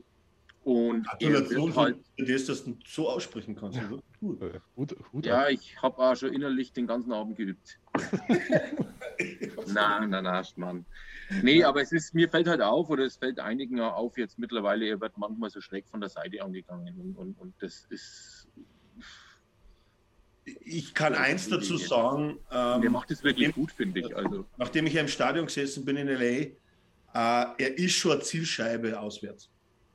Das war ja. auch in LA. Er war die Zielscheibe für die, für die LA Kings-Fans. Kein anderer von den Oilers, aber immer nur Kane. Wann Kane an der Scheibe war, ist das Buhn losgegangen, die Schreiereien losgegangen, die Beleidigungen losgegangen, muss ich auch dazu sagen. Also es hat sich schon alles außerhalb, sage ich mal, der Oilers-Welt, äh, schießt sich da schon auf Kane ein. Und ich glaube trotz alledem, dass das auch äh, an ihm nicht, das geht nicht so spurlos immer an dir vorbei. Ähm, weil du ja eigentlich dir auch denkst, du machst jetzt das, für was du bezahlt wirst. Äh, das andere ist auch nicht alles geklärt. Und trotzdem bist du halt überall irgendwo der Buhmann. Aber andererseits musst du damit leben, was in der Vergangenheit war. Hat er sich das nicht so ausgesucht? Naja, mehr oder weniger schon. Mehr oder weniger schon, oder? Also ich glaube, er will das sogar auch so. Also ich weiß nicht, also ich, ich bin nicht so der, aber es gibt ja auch Spieler, die so, so ein bisschen so sagen, äh, ich, ich, ich, äh, krieg davon Energie, dass mich einer die ganze Zeit anschreit und weiß ich was. Also so eben, solange es im Rahmen ist, also äh, rassistisch sollte es nicht sein, was ihm an den Kopf geworfen wird. Das, Na, also das, das, was, das, das verurteilt. Nee, aber, aber so in, in einem bestimmten Rahmen sind die Beleidigungen ja dann auch noch in Ordnung, weil, weil er halt einfach auch so ein Bad Guy ist, so ein bisschen. Und ja. vielleicht ist das auch gut so, dass wir den sozusagen haben, weil das den Oilers oft auch gefehlt hat, dass sie so einen, so einen Hub, äh, der halt einfach rausgeht und äh, sich nicht interessiert, was die anderen denken und nicht, nicht interessiert, was die Fans vom Gegner denken. Ja, das absolut, aber es sind halt solche Situationen wie, ähm, und jeder, der wo Eishockey gespielt oder Eishockey gespielt hat, ähm, das, was er da gegen LA gemacht hat, das war einfach nur dreckig. Weil ein Knee-Check, das ist etwas, was richtig böse enden kann im Eishockey. Äh, speziell, wenn du, sage ich mal, dann auch noch den Fuß erwischt der wo gerade belastet ist und du fährst dann so rein, die verdreht sofort das Knie. Also da sind teilweise wirklich schwere Verletzungen, Kreuzbandrisse, oftmals das Ergebnis. Das sind einfach Situationen, die braucht man nicht. Und äh, ich glaube, das Batman-Image, das taugt ihm schon. Er ist halt einfach, glaube ich, so ein Typ, der wo halt polarisieren will. Aber zum Beispiel das gegen LA, das hat mich selber genervt, muss ich ganz ehrlich sagen, wie ich da im Stadion gesessen bin. Weil das war völlig unnötig in der Situation. Zumal er mit LA ja auch eine Verbindung hat. Wenn du mal deinen Kopf ein bisschen nach links oder rechts neigst, Alex, dann. ja. also, ja, der macht sich nicht unbedingt Freunde. Manchmal. Also, das erklärt dann vieles, glaube ich, ja. Ja, und um, um vielleicht. Natürlich hat dein Bruder wieder reingeschmissen. äh, unser lieber Nils, er fand den Check ja gar nicht so wild. Ja, eh. Ähm, wenn das Kreuzband durch gewesen wäre, dann würde er ein Wild finden, wahrscheinlich. Na, es ist bloß einfach so. Ich finde der Knie-Check äh, oder allgemein mit, mit dem Knie äh, so reinzugehen, das ist einfach. Ich muss selber sagen, ich habe das eigentlich nicht gemacht. Genauso wie Stockstich. Das sind so die zwei Themen, die wo ich da irgendwie äh, auf dem Eis nicht brauche. Dann Aber, würde ich. Oh, sorry. Ja. Aber eins noch, und, und das ist dann schon interessant, äh, Thorsten, mit dem, er macht viel besser, wie er falsch macht, das stimmt. Aber er ist defensiv wirklich, wirklich schlecht. Wenn du ihn einmal ja. wirklich über längere Zeit beobachtest, nicht durch, durch die Kamera, äh, die du auf NHL TV oder Sky hast, wo, wo er immer wieder auftaucht, wenn du mal wirklich während dem Spiel beobachtest, wie viele Fehler der macht, wie viele Abspielfehler, wie viele Flüchtigkeitsfehler, wie oft der eigentlich ein Takeaway kreiert äh, für den Gegner. Also das ist, bestätigt. Das ist mir extrem aufgefallen. Was ist denn jetzt wieder? ja, er ist halt, äh, das habe ich schon ein paar Mal gesagt, er ist halt, defensiv ist er halt wirklich äh, eine Zumutung teilweise. Also da ist er wirklich mehr Gefahr als Hilfe sozusagen, aber er, er ist halt sozusagen genau das Gegenstück zu Jesse wie er, er weiß halt, wie man den Puck im Tor unterkriegt und dafür schert er sich nicht so ganz drum, wie oft der Gegner zum Schuss, Schuss kommt. Und bei Poliavi ist es halt genau das Gegenteil. Und da ist es halt, es hat beides halt seine Qualität in dem Sinn, weil man braucht die Leute, die die Tore schießen. Und man braucht die Leute, die halt dafür sorgen, dass, dass die Gegner nicht so viel Gefahr ausstrahlen. Willst du damit jetzt sagen, dass Jesse Pudujärvi für dich der Cold Performer of the Week ist? Nee, auf keinen Fall. Also gehe ich gleich, ich gehe jetzt gleich Gut. und gebe gleich das Zepter an Tim das weiter. klang jetzt so. Äh, ich ich, ich wollte noch kurz was zu der, der Kommentatoren-Sachen sagen, weil das hat Thorsten ja auch angesprochen. Äh, weil äh, ich habe da auch vorhin ganz viel gelesen auf Twitter, so Jack Michaels gegen Hannah Reinsing. Äh, und ich finde äh, eben das, viele haben das gut gesagt, sozusagen, dass äh, dass Singh halt noch einen ziemlich weiten Weg vor sich hat, weil er halt auch noch relativ neu ist, halt auf Englisch äh, die Spiele zu kommentieren. Aber also ich glaube, die großen Legenden bei, bei den Kommentatoren, die haben das halt 40 Jahre lang und alles gemacht und der ist jetzt in seinem zweiten oder dritten Jahr ich glaube, man soll ihn, der macht es für das, wie lange er es macht. Bei Hockey Night in Canada macht er es richtig gut. Und da ist halt äh, auch noch Weg da, um so seine eigene Marke zu bilden, um sein, sein, äh, eigen, äh, sein sozusagen, um bei den Fans noch beliebter zu werden und alles.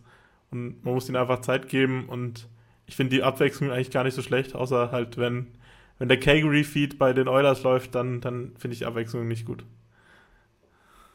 Da würde ich kurz reingrätschen, weil meine Cold Performer haben auch mit den Kommentatoren zu tun, aber nicht mit den Kommentatoren an sich, weil diesen Sing, den mag ich auch, wie Christians in Chat schreibt, wenn der Yamamoto schreit, dann, dann geht mir das Herz auf. Aber wie du da bei Colorado gegen Edmonton, kannst du dir vorstellen, yo, das könnte ein geiles Spiel werden. Wie du da nicht Jack Michaels hinsetzen kannst. Also im, Hinter im, im Nachhinein bist du immer schlauer so. Aber hätte Jack Michaels diese Overtime oder dieses letzte Powerplay kommentiert, da wäre uns schon wieder einer abgegangen. Also, wie, gesagt, dieser Sing hat es gut gemacht. Ich, ich höre dem gerne zu. Aber wer immer auch das Sagen in den ganzen Schuppen hat, wer die Sachen kommentiert, Colorado gegen Edmonton, hätte man Michaels schon gut trauen können. Ich, ich glaube, das hat was mit Hockey Night in Canada zu tun, weil ich bin mir ziemlich sicher, dass sozusagen äh, Jack Michaels hauptsächlich bei Sportsnet angestellt ist und Sing ist halt äh, hauptsächlich bei, okay. bei Hockey Night in Canada angestellt. Dann macht er da halt mal ein Praktikum. Also, also, das, ich, also Anfang von Covid ging es ja auch, also das ist ja nicht so, also es ist wahrscheinlich kein Riesenstein, aber es ist auf jeden Fall halt ein technischer Stein oder halt ein geplanter Stein, der da halt im Weg liegt, dass Jack Michaels eigentlich die National Games eigentlich kaum kriegt. Und hab, weil Nick es gerade in den Chat schreibt, dass er Jack in meinem Radio anmacht, wenn er nicht im TV ist. Habt ihr das schon mal gemacht? Geht, das ja. gut mit Radio gleichschalten mit TV? Ist mir zu anstrengend. Radio, oder? Also, das wäre wär jetzt nicht so anstrengend, deswegen haben wir es auch noch nie ausprobiert, muss ich ganz ehrlich sagen. Da müssen wir mal den Hingst fragen, wie das ja, zu, zusammen. Also nur, nur, nur Radio, wenn, wenn ich schon die ganze Kohle ausgebe und wach bin, dann will ich den, den Bums auch gucken. Nur ja. Radio ist mir dann. Ja, also, aber, aber ich sag mal, wenn dann entweder oder, also entweder äh, Fernseh oder Radio. Und, und nur Radio ist schon klasse, aber wenn du das kombinierst, das kann ja gar nicht gut gehen. Das ist ja. Eigentlich ich glaube nicht, dass das synchron läuft. Äh, in den seltensten Fällen wahrscheinlich.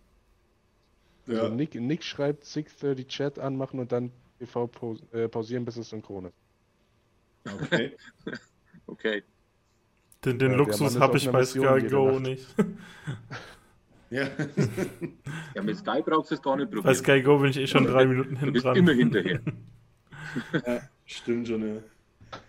So, Jimmy, hast du deinen jetzt schon gesagt? Nee, ich habe meinen noch nicht gesagt. Ja, Tim, Tim, Tim, ist noch offen, ja. Ja, mein Cold Performer of the Week sind Leute, die sich äh, bis mehr als 10 bis 15 Minuten damit beschäftigen, sich äh, die Hard Trophy auszudiskutieren. Also es geht mir nicht um die Diskussion an sich, aber es regt mich einfach auf, wenn Leute sich halt drin verstiefen, dass ein Spieler unbedingt gewinnen muss, weil es gibt für jeden seine Gründe und man kann seine Favoriten haben, aber ich es gibt im Internet gibt's Diskussionen, da, da bekriegen sich Leute mehr oder weniger, oder es, nein, bekriegen ist die falsche Ausdrucksweise, aber halt, da werden sich Sachen an den Kopf geworfen, weil man einen Favorit mehr hat. Äh, ja, weil man einen, einen mehr mag als Hard Trophy Winner. Und da wollte ich halt einfach noch mal in Kontext bringen, dass dieses Jahr bei der Hard Trophy, da werden ja immer drei Leute nominiert. Und da wird mit Igor, äh, da wird von vier Leuten wird einer nicht dabei sein. Und da, also zum Beispiel Igor Shesterkin ist die beste Goalie-Performance in der NHL seit Jahren. Äh, dann äh, Roman Josi ist wahrscheinlich der erste Verteidiger seit Jahren, der 100 Punkte knackt. Dann Conor McDavid, äh, eine der besten Offensive Performances in der Liga seit Jahren. Und Austin Matthews, äh, einer der besten Goalscorer der NHL seit Jahren. Und dann gibt es immer noch Leon Dreiseitel, der 50 und 50 geschafft hat, der wahrscheinlich auch nicht nominiert wird. Also ich glaube, da gibt's gibt so viel zu diskutieren, theoretisch, weil es so viele Kandidaten gibt, aber ich, ich, ich kann es überhaupt nicht leiden, wenn man halt da Diskussionen auf Ewigkeiten führen muss, wo, wo es eigentlich, eigentlich total pointless ist, weil es halt jeder in irgendeiner Form verdient hätte. Also, ja, ja, ich bin auch so einer, der mir ist egal, ob das Spiel 5-0 ausgeht oder 6-0. Ich muss dann immer noch wissen, wer das sechste Tor geschossen hat für die Scoring-Liste. So. Das ist ja meine Haupt Hauptnahrungsquelle. Und also, ja, mittlerweile, also eigentlich müsstest du Connor da rausnehmen. So. Eigentlich müsstest du Connor sagen, yo, wenn, wenn du willst, dann gewinnst du das Ding in den nächsten fünf Jahren fünfmal und dann lass doch jetzt Roman Josie mit dieser brutalen Leistung ran.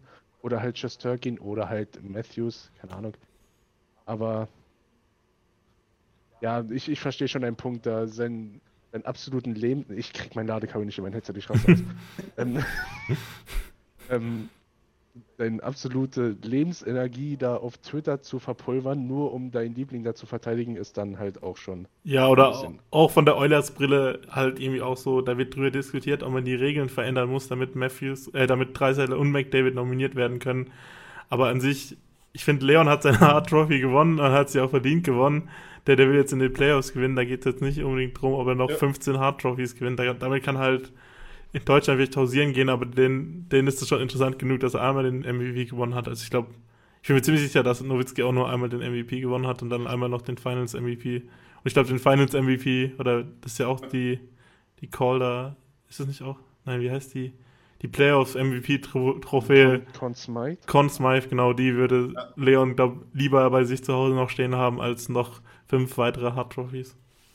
Ja, und selbst da wahrscheinlich würde er gerne darauf verzichten, wenn man einen Cup holt. Ja, genau, so in dem Sinn. Aber wenn man, das, das korreliert ja andere. ziemlich genau. ja. gleich. Das ist ziemlich selten, dass jemand vom Nicht-Cup-Team die Conn Smythe Trophy gewinnt. Na, absolut, ja. Das ist. Ja, aber die ganzen Diskussionen natürlich auch immer subjektiv geführt werden, anstatt dass man es mal objektiv führt. Und es gibt halt einfach äh, dieses Jahr einfach so viele Spieler auf verschiedenen Positionen, die wo halt richtig gut agieren. Ja, Kannst du jetzt tot diskutieren, klar. Hm. Da wirst du nie auf einen Nenner kommen, wenn da verschiedene Fanbases. Äh, allein, alleine wenn McDavid Fanbase mit Matthews Fanbase schon ja. äh, aneinander gerät, da kann sie ja schon. Also, können sie ja dumm und dämlich diskutieren. Und wenn dann noch zwei andere Mitstreiter kommen, wo die Fanbases auch nicht unbedingt äh, die Arizona Coyotes sind, äh, da, da, also es macht einfach aber, keinen Sinn, da Energie zu investieren. Aber du musst ja da eins auch klar dazu sagen, äh, man kann ja vieles diskutieren mit, mit Assists und Toren und alles. Aber wer mir die Diskussion anfängt, Connor gegen Austin Matthews, ja. der bessere Eishockeyspieler oder komplettere Eishockeyspieler ist, ja, seid mir doch alle nicht böse, aber der schaut sich bitte mal 60 Minuten lang nur Connor an. Natürlich Austin Matthews, wie wir erst erwähnt haben, ein riesen Sniper vor dem Herrn, äh, ein riesen Eishockeyspieler. Aber da ist ja, da, da ist eine Klasse dazwischen, wenn es um das All-Around alles geht. Ja, ich, ich will jetzt nicht die Gegenposition annehmen, aber wie oft schaust du die 60 Minuten von Austin Matthews an? Okay. Jimmy, Jimmy, jetzt muss, jetzt muss ich das sogar recht geben. Also, okay. Also, ich bin gerade selber in der Verfassung, was ich predige. Also, es, es, geht ja auch nicht darum, wer, wer in, also meiner Meinung nach. Wein, du kannst dem Wasser predigen und Wein saufen. Ja, genau. Meiner Meinung nach geht es bei dem Award auch nicht darum, wer individuell der Beste ist, weil dann muss Connor die für die nächsten zehn Jahre noch gewinnen. Mhm. Es geht ja darum, wer am wichtigsten für sein Team ist. Und wenn du da einen Shesterkin nicht mit in die Auswahl nimmst, der die Rangers, also die haben auch vorne ein paar gute Jungs, ja. aber was, was der für eine Saison spielt und was der den für einen Shot gibt, oder ein Roman Josie, der, was der für Nashville leistet. Also ja, Connor ist für uns auch wichtig, aber wir haben halt noch so einen 100-Punkte-Mann in der Hinterhand. Ob, wer jetzt zweiter Torhüter bei den Rangers ist oder generell im Goalie-Vergleich, was der da abreißt. Ja, wie gesagt, da kannst du dich. Ja. Ich glaube, ich glaube, ich glaube, bei den Awards ist es irgendwie auch wichtig, einfach zu honorieren, wenn jemand was richtig Geiles gemacht hat, so in dem Sinn, so was Außerordentliches gemacht hat. Das ist irgendwie viel wichtiger, als immer auf diesem Wort MVP, bester Defender und so rumzuhacken, weil, weil eben die, die Norris Trophy ist ja auch ein bisschen, immer ein bisschen verpönt und die Selke auch, weil halt so die nicht so genau das äh, beschreiben von dem, was, was der Name hergibt oder was die Beschreibung eigentlich, äh, oder der, wo es kriegt, macht nicht immer genau das, was die Beschreibung hergibt, sondern ich glaube, deshalb sollte man es bei den Awards vielleicht auch ein bisschen lockerer sehen und einfach ein bisschen sozusagen die Awards nutzen, um zu honorieren, wenn jemand was richtig äh, Starkes geleistet hat. Und deshalb hat ja Leon dann damals auch die zwei Trophys gewonnen, weil er halt in der, der Covid-Season richtig viel geleistet hat. Ja, absolut. Und Christian hat recht. Jetzt haben wir so lange darüber diskutiert, dass man darüber nicht diskutieren sollte und haben trotzdem zehn Minuten darüber diskutiert. Ja, aber, ja, aber, aber, aber, eben, also es geht, es geht mir. immer noch ein Fünftel weniger oder ein Tag weniger, was alle anderen diskutieren. Aber, äh, es sitzt halt jetzt niemand hier und denkt so, nee, Alex, das, was du jetzt gesagt hast, ist total scheiße und das müsst ihr jetzt zwei Stunden lang auf Twitter in einem Thread erklären. So, das, das sind die Leute, die mich aufregen, weil wir haben jetzt hier zehn Minuten ordentlich darüber diskutiert und jetzt ist das Thema auch abgehakt. Ja. Und ich oute mich, ich mag Toronto nicht und Austin Matthews nicht. Entschuldigung. Aber naja, ähm, okay. Dann Niklas. Wie sieht es denn schon. aus? Ich, ich, ich hatte die Kommentatoren, also okay, Night in Canada an sich schon. Dass die Jack Michaels ja, nicht es, Ja, okay, haben. du hast es ein bisschen so eingeworfen, stimmt. Ja, was willst du sonst an Cold-Performern hier? In dieser ja, also. Da, da fällt mir jetzt mal locker schon mal ein Name ein, aber ich. Ja, dann, ich, dann, dann go for it. Fangen wir erst anders an. Äh, für mich die Cold-Performer der Woche sind die LA Kings-Fans und im Speziellen äh, alle, wo in, meiner, in meinem Sektor gesessen sind, lauter Vollidioten, Entschuldigung. Wurdest du etwa aber, angegangen? Aber entscheidend, also der absolute Cold-Performer ist für mich der Angestellte der LA Kings, der vom Gegner des Line-Up auf den Würfel schreibt. Weil verdammt nochmal, Matt Smith, Jesse Pelluavi, Alter, da waren von 15 Spielern acht falsch geschrieben. What the fuck macht der denn da? Pelliavi. Pel, irgendwie Pelliavi oder Pelliua oder Matt Smith. Ja, also, Entschuldigung, du wirst aber wissen, dass der Mike Smith heißt, oder? Also das war wirklich schrecklich. Und die Fans war im Endeffekt, äh, eins, was Los Angeles hat, ihre, ihre Fanbase hat einfach keinen blassen Schimmer von Eishockey. Ich bin wirklich in einem Sektor gesessen, um mich herum nur Kings-Fans. Naja, Fans ist übertrieben, weil dazu müsste ich ja Ahnung von Eishockey haben. Leute, die ein Kings-Trikot geschenkt bekommen haben. Genau, ja. Und im Endeffekt, ich, hab, ich bin mit dem Zählen und gar nicht mehr mit dem Trinken nachgekommen, wie viele unbrauchbare Kommentare da um mich herum gefallen sind. Das war wirklich schrecklich. Aber das ist halt LA, das ist, äh, ja, klar, sie haben 2012 und 2014 einen Stanley Cup geholt, da war vielleicht mal was los in der Halle. Aber ich war jetzt mittlerweile dreimal im Staples Center und eigentlich jedes Mal was ziemlich gleich. Ähm, na, also da ist mir doch unser Rogers Place tausendmal lieber. Ich hätte auch noch einen Cold Performer, den Alex auch schon im, im Gamefred ange, angeteasert hat. Die Person, die die Rechte für die Arena verkauft hat. Ja, Crypto.com Arena, hör mal doch auf. Wer macht denn so? Und Wer macht ich, denn sowas? Jetzt habe ich mit, mit einem noch geredet drüben und scheinbar ist das so, dass da schon wieder ein Wechsel irgendwie im Laufen ist. Dass das jetzt eigentlich gar nicht mehr so lange ein Crypto.com Arena, sondern dass da schon wieder irgendwer ist, der wo mehr geboten hat. ähm, jetzt, jetzt, weiß ich nicht, was, was es war genau. Ist auch egal, es war, bleiben wir einfach bei Staples Center. Das macht es leichter. Aber ich habe auch einen Euler-Spieler als Cold Performer, muss ich ganz ehrlich sagen. Ähm, und das ist einfach, immer wieder hoffe ich, dass er wieder wird, aber er wird einfach nicht. Mhm. Zach Kässchen. Zachary. Das ist irgendwie, ich, ich weiß nicht, das ist irgendwie. Kind ist in den Brunnen gefallen. Ja. Ganz, ganz irgendwie, das ist einfach, das reicht einfach nicht. Sagen wir mal so. Ja, vor, vor zwei, drei Jahren hat es in unserem Forward-Pool noch gereicht, wahrscheinlich. Aber jetzt nicht. Es muss ja vielen auch klar sein, jetzt mittlerweile. Es waren noch einige Spieler dabei, wo er Healthy Scratch war. Ja. Und er ist ein Spieler, der 3,2 Millionen verdient. Also da sollte man jetzt schon drüber nachdenken, dass das nicht normal sein sollte. Aber nicht, ja. nicht, in, nicht in dem Alter, ja. Wenn man James ja. Neal und Louis Erickson anguckt, das ist ein anderes Thema. Aber hast schon recht, ja. Das ist auf jeden Fall was, was man im Sommer nochmal schauen muss, ob man irgendwie Cap Space freimachen kann, weil der Cap Space wird eng und dann kann man sich nicht einen Healthy Scratch für 3 Millionen leisten. Na, absolut nicht. Nee. Aber darf ich noch einen Cold Performer einwerfen? Natürlich. Ja, mach ja, jetzt gerade. Ich darf sogar drei. Natürlich. Ehrengast heute. Ähm, das ist Björn Vogt. Björn Vogt. Wann da noch einmal das verdammte Wort Bonusspiel in den Raum geworfen. BVB. Ich drehe euch am Rad. Jeder, der wo mal irgendwie sportlich was erreichen wollte, in seiner Jugend oder irgendwas, der kann doch nicht wirklich vom Bonusspiel reden. Bonuspunkt. Das musste raus. Der Zettel Björn, der Zettel Björn hat früher immer so gecoacht. So kommst Ja. du durch. Björn, ich hab dich gern, aber hör auf damit, bitte. Was den gern? Naja, wir haben Jetzt uns bist du alle der dafür Cold Performer. Das war jetzt Niki. Also das war Ein jetzt, kleiner Spaß, Björn. Ähm, Ja. ja, haben wir denn, wir haben schon ein bisschen über Carter Savar geredet, oder? An, an ah, das, das könnte man jetzt natürlich noch einwerfen, weil äh, ich habe ihn als, als Hot Performer reingeworfen und ähm, haben wir das Finale der Frozen Four, das Frozen Four mit 5 zu 1 gewonnen, waren sogar wirklich 0-1 hinten, oder? Ja, also ich habe Ja. Haben eigentlich im letzten Drittel alle fünf Buden gemacht. ich habe so ein bisschen nebenher äh, verfolgt, weil das lief vor dem Oilers-Spiel und ich konnte irgendwie nicht schlafen und dann habe ich so ein bisschen verfolgt.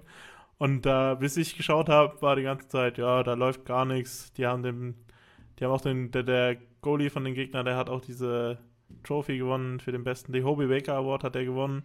Und dann so, ja, da geht gar nichts. Und dann habe ich ausgeschaltet, weil das Oilers-Spiel losging und da war stand 5-1.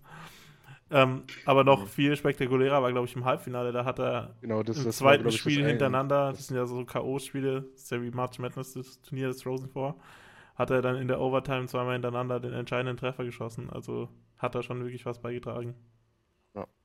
Naja, hat er, glaube ich, was, was, was mich am meisten daran freut, ist, dass, dass er mit Denver dieses Turnier gewonnen hat, aber nicht einfach so ein Third-Liner war, der, der jetzt da Mhm. irgendwie seinen, seinen Namen verewigt hat, sondern dass er auch richtig dazu beigetragen hat, dann Star in der Mannschaft ist und einfach mit richtig gutem Drive jetzt, so wie es aussieht, ein PTO, also einen Tryout-Vertrag mit Baker unterschreibt und da seine ersten Erfahrungen sammeln darf. Ja, also der, der PTO wird dann sozusagen unterschrieben wie bei diesem, äh, unserem Torhüter, den Fenty, den wir verpflichtet haben, damit halt der, der Entry-Level-Vertrag erst am nächstes Jahr läuft. Das ist dann sozusagen, um ihn länger auf billiger Basis über den Oilers zu halten zu können.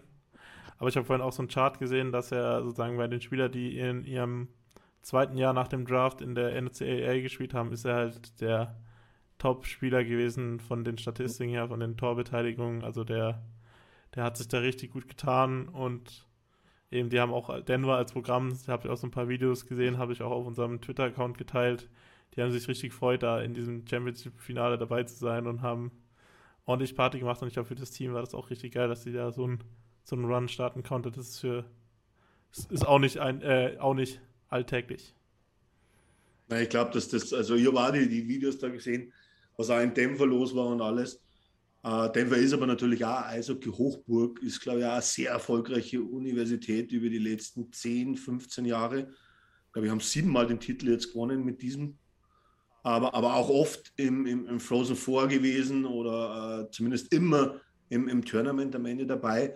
Neben halt den Teams aus Minnesota, wenn man sich ehrlich ist, das sind so die zwei, die wo sich da das, das, das oftmals teilen. Aber ja, also äh, Hochachtung voller Leistung. Der erste, der mal einen Titel ge gewonnen hat und ich hoffe, dass noch einer folgt. Aber da schmeiße ich jetzt mal was in die Runde, weil Ja. welcher weitere ehemalige Oilers-Spieler war denn auf der University von Denver? Äh, Zach Hyman. Cam Hm? Talbot. Zach Hyman. Ne, ehemaliger Oilers-Spieler. Also, eh, oh, sorry. Aber Ehemaliger. Zach Hyman war auch da. Er war auch da, ja. Aber ehemaliger. Cam Talbot? Und jetzt habe ich euch- Hyman war Michigan. Habe ich euch richtig erwischt, glaube ich, nämlich, weil er kommt da nicht drauf, eine Legende eigentlich. Hängt sogar die Nummer, glaube ich, unterm Hallendach. Clan Anderson. Alex, ich war nicht mal geboren, als er bei den Oilers gespielt hat. Wo soll ich wissen, Aber auf aber du wirst war? Legenden kennen. Ich, ich, nein, Jugend, Jugend schützt nicht davor, Legenden nicht zu ich, kennen. ich, ich stand neben Kevin Lowe und habe Frank, Frank Becker dann gefragt, wer das war. Jetzt kommen wir nicht mit Glenn Anderson. Wer war der alte ja, aber Mann? gut, Clan Anderson sagte, also komm. Ja, sag mir was, aber pff, ich habe kein Bild vor Augen. Und erst recht nicht, bei welchem College er gespielt hat. Na, aber das, ich bin zufällig drüber gefallen, muss ich natürlich genauso sagen. Ich komme ich jetzt dachte, nicht das du. Experten rauswerfen. Was, aber ich bin was, zufällig drüber gefallen, weil ich einfach mal durch die Legende der ehemaligen University of Denver Spieler gegangen bin und, und dann schießt man auf einmal Glenn Anderson rein. Und äh, hat er doch eine sehr gute Historie mit den Oilers. Und auch Trevor Moore ist mir aufgefallen, der, wo er zuletzt gegen uns getroffen hat, der wo auch in Denver war. Aber du hast nur ja recht mit Zach Hyman. Ja, Hyman war aber Michigan, glaube ich. Ich glaube, der wurde. Echt? Der, der wurde auf jeden Fall äh, über das Spiel be äh, befragt, Denver gegen Michigan. Und ich glaube, er hat über Michigan geredet, dass da viele talentierte Jungs sind, unter anderem Owen Power, der jetzt ja. bald sein Debüt für Buffalo macht, worauf auch viele mhm. gespannt sein dürfen. Ähm, ich glaube, der war in Michigan. Das kann. So genau. Ich bin da noch auf deinen Bandwagon jetzt aufgesprungen und dachte, du bist wirklich ein Experte, zumindest bei aktuellen Spielern, aber. Und dann kennt er Glenn. Anderson nicht. Leider nein, leider gar nicht. Ich kenne Anderson nicht. Ich habe ihn schon mal gehört, aber ich habe erstens keinen. Schon mal gehört? Der war Verteidiger, oder? Mein Gott, jetzt reicht's. Ich schließe das jetzt ab. Ich schließe das jetzt ab. Ähm, ähm, ja. Aber ich will noch eine Frage beantworten, weil die hat Tobi, glaube ich, mal zwischendrin eingestellt, weil er eine Frage an mich, was denn so, so ein Trip nach LA kostet. Äh, Tobi. Ähm, ein Handschlag. Oilers Nation Germany hat natürlich alle Kosten übernommen. Ich habe nicht mal die Rechnungen gesehen, wenn ich ganz ehrlich bin. Ja. Jetzt kann ich das natürlich nicht nur sagen, was das kostet. Ähm, Spaß beiseite. Also, äh, ich war beruflich in Los Angeles, ähm, sonst hätte ich mir wahrscheinlich. Ich bin nicht einmal ein absoluter Fan der Gegend um Los Angeles rum, weil ähm, ich bin mal wieder, glaube ich, von sechs Stunden Autofahren, dreieinhalb Stunden im Stau gestanden. Ähm, das ist LA. Aber nein, es war, es war beruflich, um das klarzustellen. Natürlich aber alles im Namen von Oilers Nation Germany. Also hat er dafür noch Geld bekommen? Natürlich. Unlos. Naja, ob ich jetzt Geld bekomme dafür, ist jetzt wieder was anderes. aber, aber eins war schon also interessant, der Vergleich zu hier, weil es ist eigentlich auch unnormal für die Zeit jetzt in, in Los Angeles im Moment für früher. Also wir hatten wirklich Mittwoch, Donnerstag, Freitag 37, 38 Grad im Schatten. Ja. Also da hat die Sonne richtig runtergeknallt. ähm, und trotzdem sind noch viele mit dem Jersey ins Stadion gegangen. Ich habe mir gedacht, seid ihr alle irre. Im Stadion geht es dann eh. Aber außerhalb, du schmilzt dir weg. War ja Wahnsinn. Naja, es waren einige Oilers da, aber es ist jetzt, äh, es war weit verteilt im Stadion. Also man hat nicht wirklich einmal irgendwie Letzter Oilers oder so gehört. Ähm, also das Einzige war, war mein Sektor, weil im Endeffekt beim LA Kings Tor bin ich gesessen und alle gestanden. Oder andersrum, bei dem Oilers Tor sind alle gesessen und ich gestanden. Also wirklich, da, da, würde mir so der Spaß am Eishockey vergehen, wenn ich da bei 35 Grad zur Eishalle renne. Da, da lobe ich mir Edmonton, da gehst du bei minus 25 Grad in Richtung Stadion und wärmst dich in der Eishalle auf. Ja, so, so muss das. froh, wenn du drin bist. ich sage mal so, wenn wir, wenn wir es mal schaffen, einen, einen tiefen Playoff-Run zu haben, äh, Im Mai wird es sicherlich auch mal 20 Grad haben in Edmonton oder sogar ein bisschen wärmer. Aber das ist immer noch okay, finde ich. ja, das kann man dann in Kauf nehmen. Du musst dir vorstellen, was dann in LA hätte. Aber äh, ich glaube, war, es hat sich einfach, es hat, es hat prima reingepasst auf meiner, auf meiner äh, Dienstreise von der Firma aus, dass das Spiel genau war, weil ähm, ich muss ganz ehrlich sagen, aber äh, Schande über mich, das habe ich letztes Jahr über Winnipeg auch gesagt ich habe gar keine Angst vor den Gegnern in den Playoffs. Das ist auch ein guter Punkt, weil äh, eine der ersten Fragen, die wir bekommen haben in dem Podcast, habe ich mir aufgeschrieben, war, ob wir uns eher eine Playoff-Serie gegen LA oder Vegas wünschen.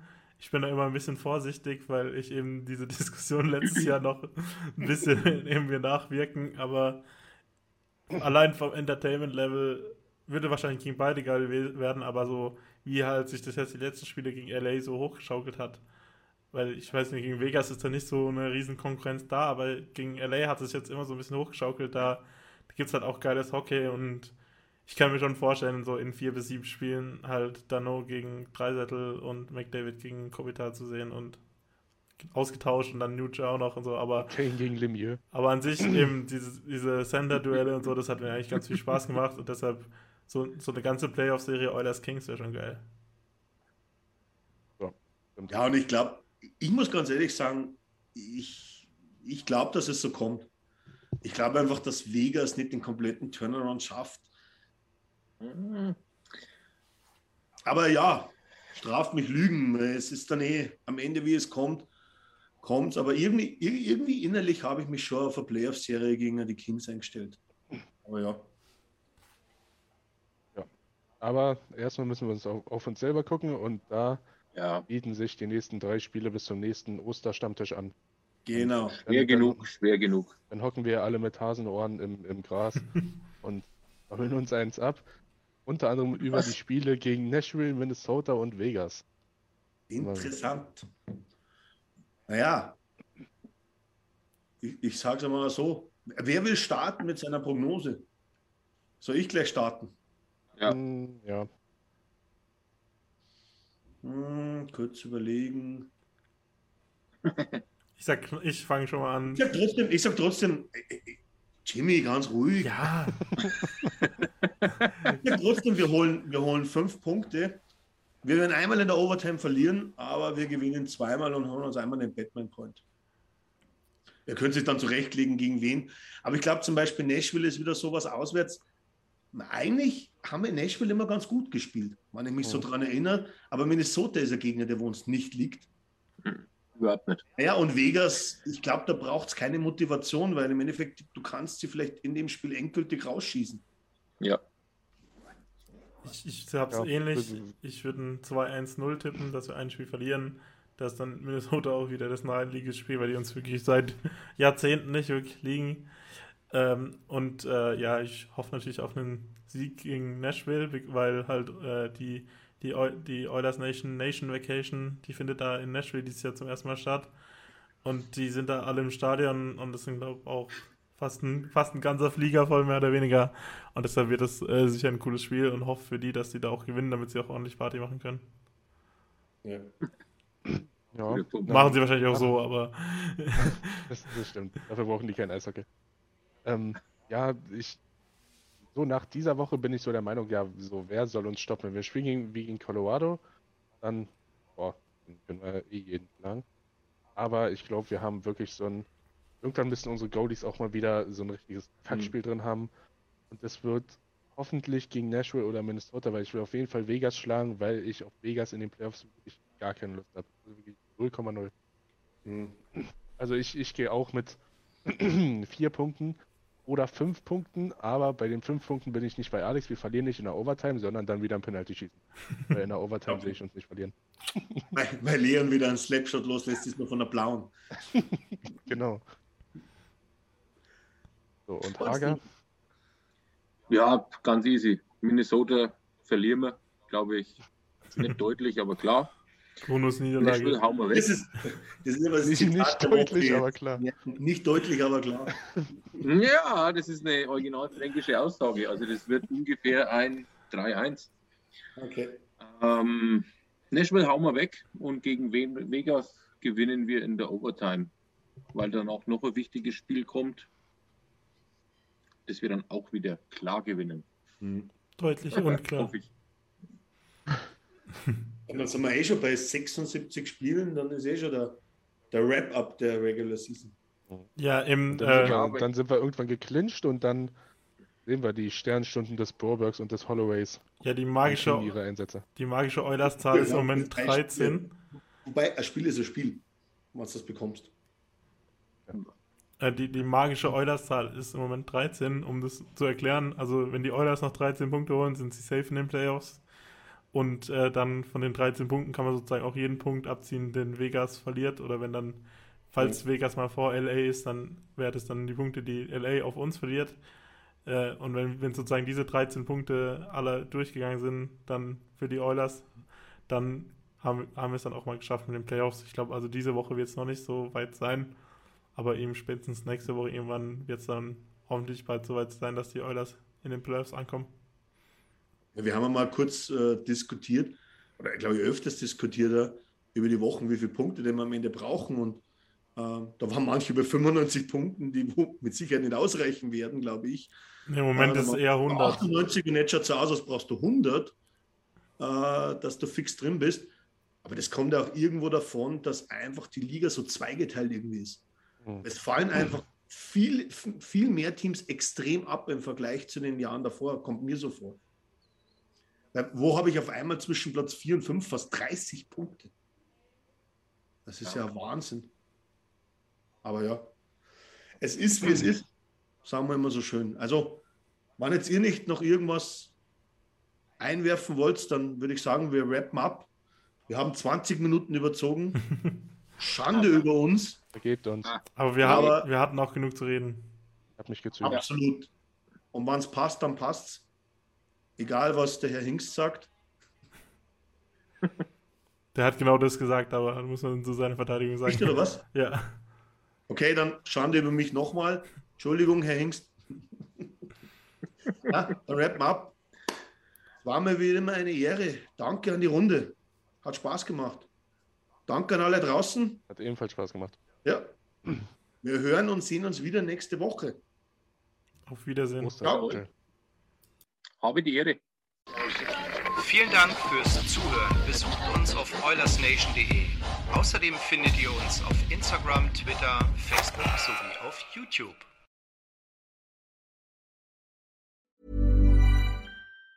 Even on a budget, quality is non-negotiable. That's why Quince is the place to score high-end essentials at 50 to 80% less than similar brands. Get your hands on buttery soft cashmere sweaters from just 60 bucks, Italian leather jackets, and so much more. And the best part about Quince, they exclusively partner with factories committed to safe, ethical, and responsible manufacturing. Elevate your style without the elevated price tag with Quince. Go to quince.com slash upgrade for free shipping and 365-day returns. Mom deserves the best, and there's no better place to shop for Mother's Day than Whole Foods Market. They're your destination for unbeatable savings, from premium gifts to show-stopping flowers and irresistible desserts. Start by saving 33% with Prime on all body care and candles. Then get a 15-stem bunch of tulips for just $9.99 each with Prime. Round out Mom's menu with festive rosé, irresistible berry chantilly cake, and more special treats. Come celebrate Mother's Day at Whole Foods Market.